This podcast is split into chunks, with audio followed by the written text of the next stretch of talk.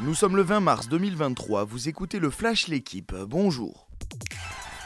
Marseille récupère sa place de dauphin du Paris Saint-Germain et se rapproche du leader de la Ligue 1. L'OM s'est imposé hier 2 à 1 à Reims en clôture de la 28e journée. Les buteurs Balogun pour les Rémois contre un doublé de Sanchez. Les deux buts du Chilien permettent aux Marseillais de revenir au classement à 7 points du PSG.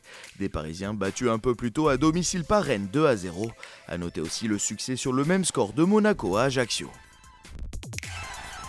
Le FC Barcelone a fait un grand pas vers le titre en Liga.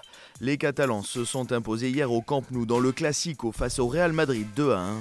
Aroro a marqué contre son camp mais Roberto a égalisé avant la mi-temps. Kessier a inscrit le but vainqueur dans le temps additionnel.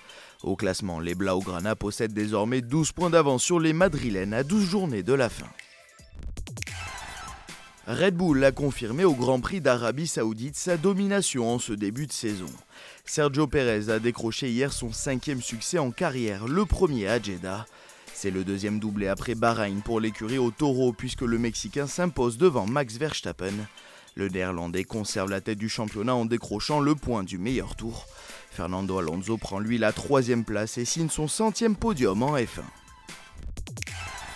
La meilleure skieuse française de ces 15 dernières années a tiré sa révérence. Tessa Worley a annoncé hier mettre un terme à sa carrière à l'issue du dernier géant de la saison à Sol 2. 11e en Andorre pour Sader, la Haut-Savoyarde se retire avec un beau palmarès après 17 ans sur le circuit. À 33 ans, la double championne du monde de géant a remporté deux globes de la spécialité et compte 36 podiums. Merci d'avoir suivi le Flash l'équipe. Bonne journée.